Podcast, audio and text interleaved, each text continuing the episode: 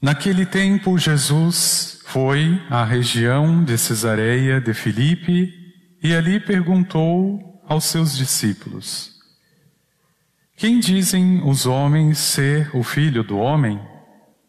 Eles responderam: Alguns dizem que é João Batista, outros que é Elias, outros ainda que é Jeremias ou algum dos profetas. Então Jesus lhes perguntou: E vós, quem dizeis que eu sou?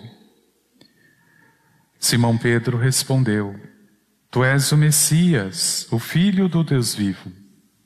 Respondendo, Jesus lhe disse: Feliz és tu, Simão, filho de Jonas, porque não foi um ser humano que te revelou isso, mas o meu Pai que está no céu.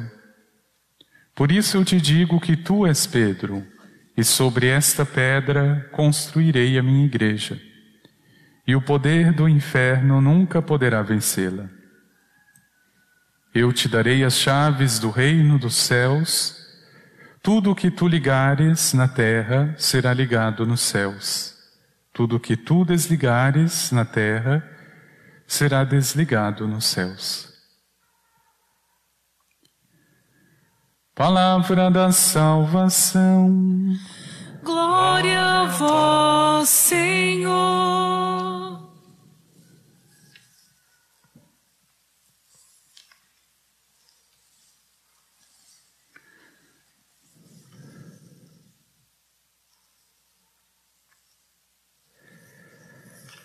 Combati o bom combate, completei a corrida, guardei a fé.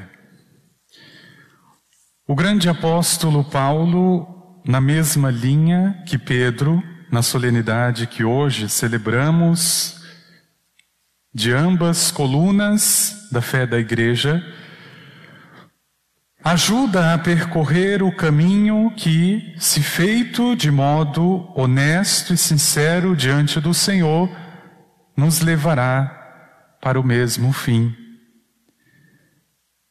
Meu irmão e minha irmã, o próprio Senhor se identifica com esta imagem do caminho, quando ele se autoproclama caminho, verdade e vida, porque não existe vitória, não existe viagem, se eu não estiver disposto, disposta a trilhar um caminho. É muito impressionante como humanamente estes homens foram fracos, débeis, como em muitos momentos, sobretudo Pedro,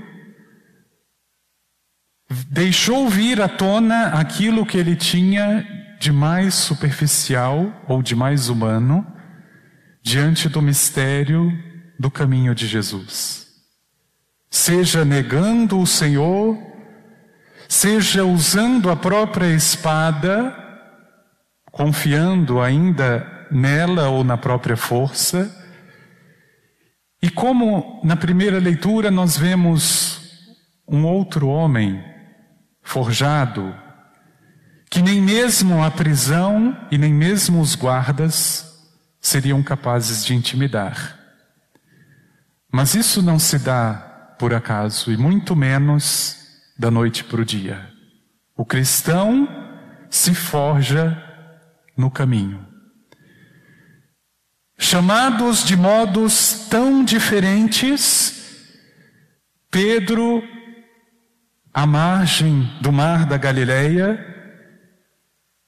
Paulo, na estrada de Damasco, mas ao mesmo tempo tão semelhantes na entrega generosa pelo Senhor.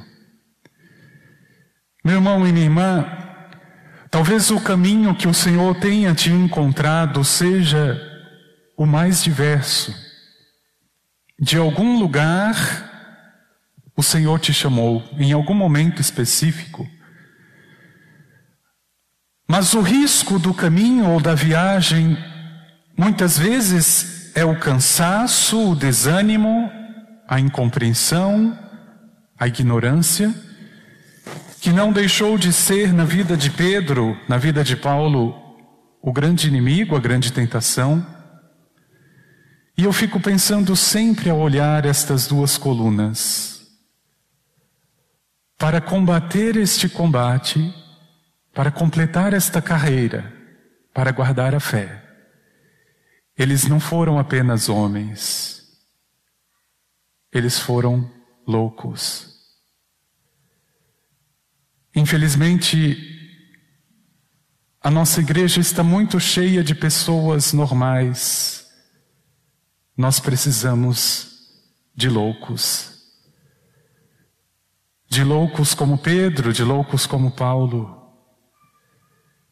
Que sejam capazes de, diante da morte, escrever ao seu melhor amigo Timóteo para dizer: Caríssimo, eu já estou para ser derramado em sacrifício. Mas eu combati o bom combate, eu guardei a minha fé, eu completei a minha carreira. Contemplar com os olhos que não é deste mundo uma vitória que nos é dada apenas pelo Senhor e não pelo homem é próprio daquele que consegue colocar a sua vida nas mãos do Senhor,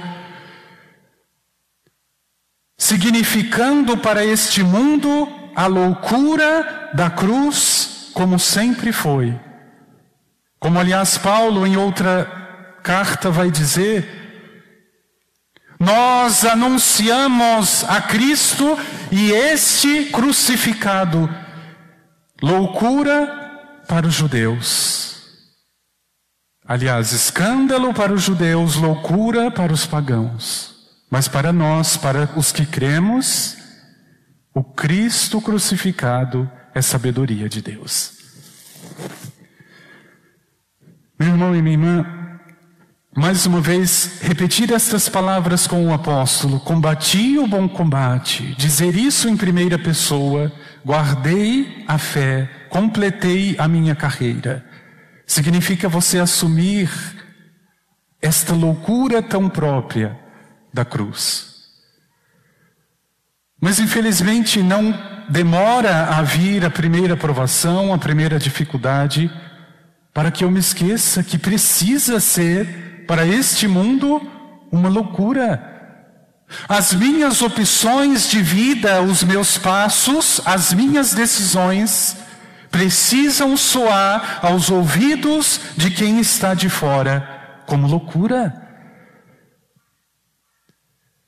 O destino destes dois homens, seja a decapitação de Pedro, de Paulo, seja a crucificação de Pedro, não nos permite interpretar a fé com estes olhos humanos com garantias humanas, como se fosse uma troca onde eu preciso ser beneficiado. É o contrário, muitas vezes o que me espera, como Pedro, é a prisão, é o sofrimento. Como o próprio Paulo. Passando os olhos nas suas cartas, nós percebemos ele faz questão de enumerar as perseguições sofridas, os naufrágios, os inimigos, tudo por amor a Cristo. E que na verdade se traduz tudo pela loucura da cruz. Eu tenho certeza, meu irmão e minha irmã, que se você abraçou a cruz, se você abraçou o Senhor, como fizeram estes dois homens, muitas pessoas já olharam para as tuas decisões, tuas atitudes. Isso é loucura. Talvez eles tenham dito, ou talvez apenas pensado, isso é loucura. Eu fico pensando neste mundo onde parece que as coisas são tão automáticas, que as coisas são tão superficiais. Que eu tenha a coragem diante do ofensor, diante daquele que me agride, diante daquele que fez o mal, conceder o perdão. Uma coisa é você desculpar aquele que tropeça em você sem querer. Isso é desculpa, não é perdão.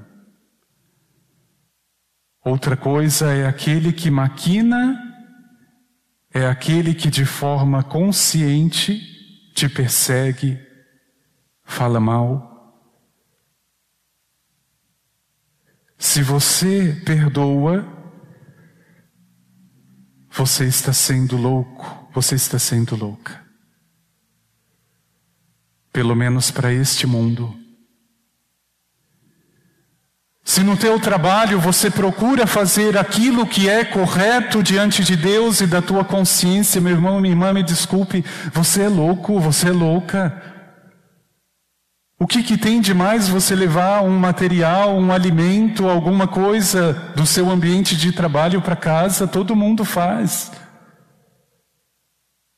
Mas se você é homem e mulher o suficiente diante de Deus, e se você é louco, louca diante de Deus, ou diante dos homens melhor, você sabe o teu lugar, e você sabe o nome de cada pecado.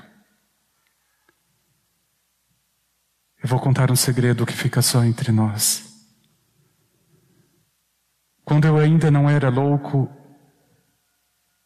e que eu trabalhava numa num comércio, num supermercado. Eu acho que eu posso falar porque nem o supermercado existe e nem o meu patrão mais está vivo.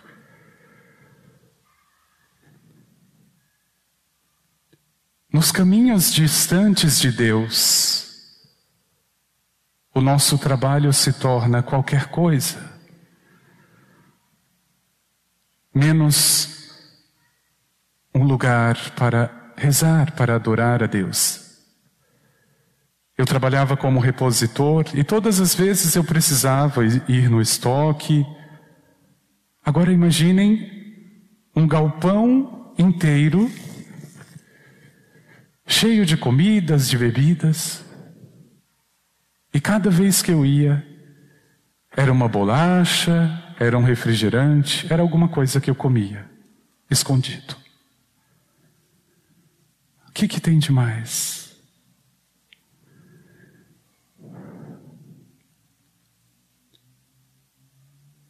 Quando nos descobrimos loucos por Deus, nós vemos a pequenez de todas as coisas, de tudo isso, e começamos a dar passos numa direção imprevisível. Meu irmão e minha irmã, no teu próprio relacionamento, nas tuas amizades, você precisa agir como Pedro, como Paulo. Não com aquilo que todos fazem, com que todos dizem, mas com a loucura verdadeira da cruz.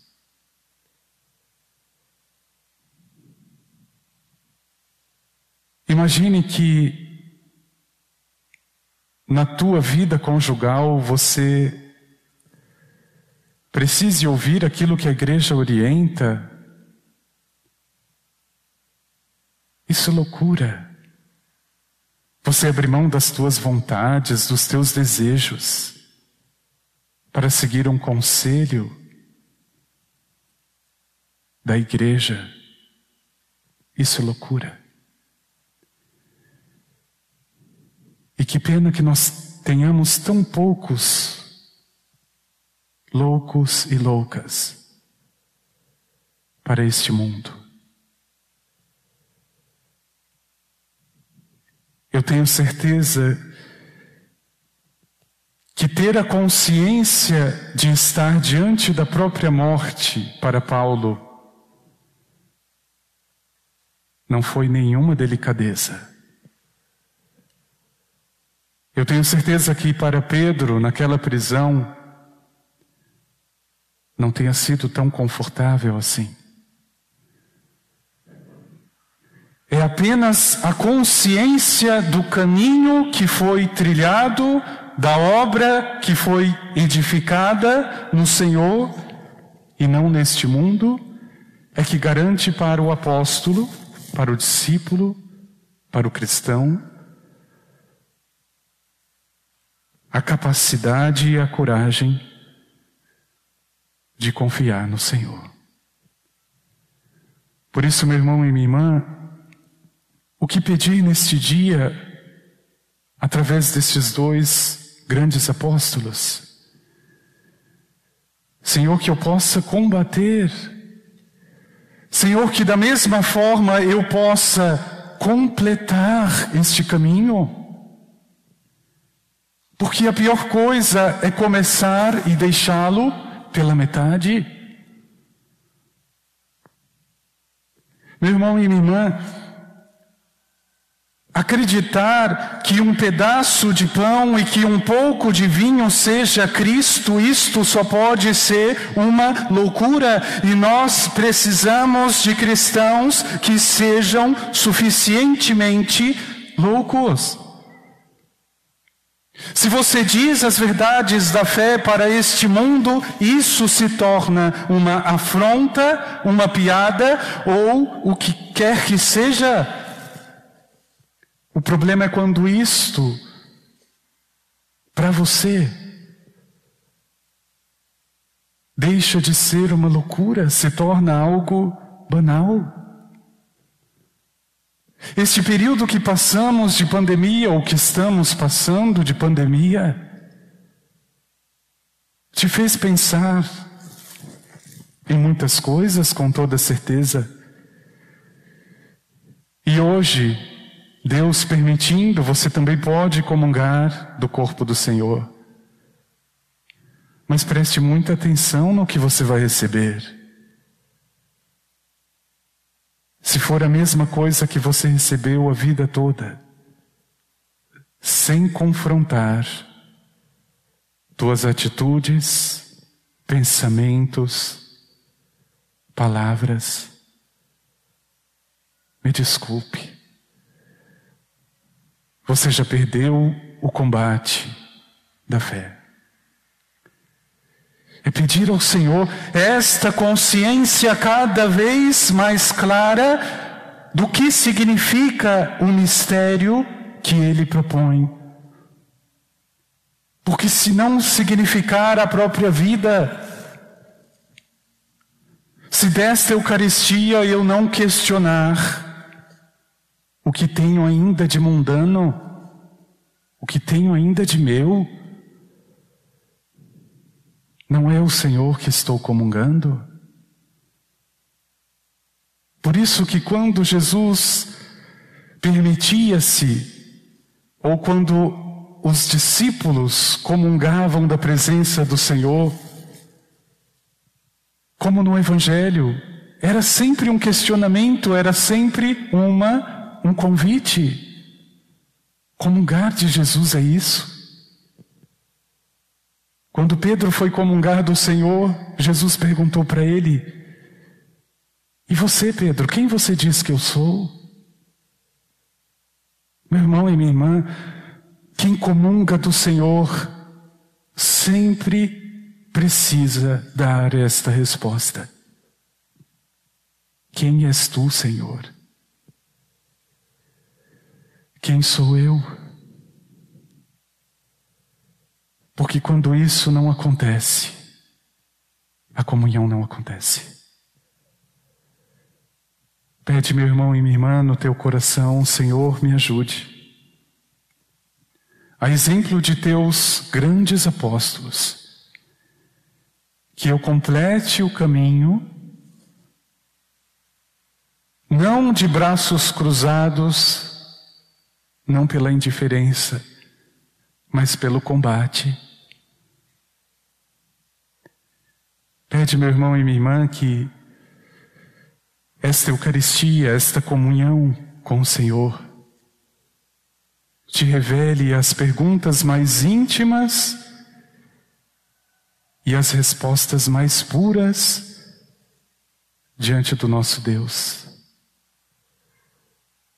Não permita, Senhor, continuar a normalidade da minha vida sem a loucura da cruz. Não permita, Senhor, chegar ao fim do caminho com os meus próprios planos. Se for possível, mude todas as coisas.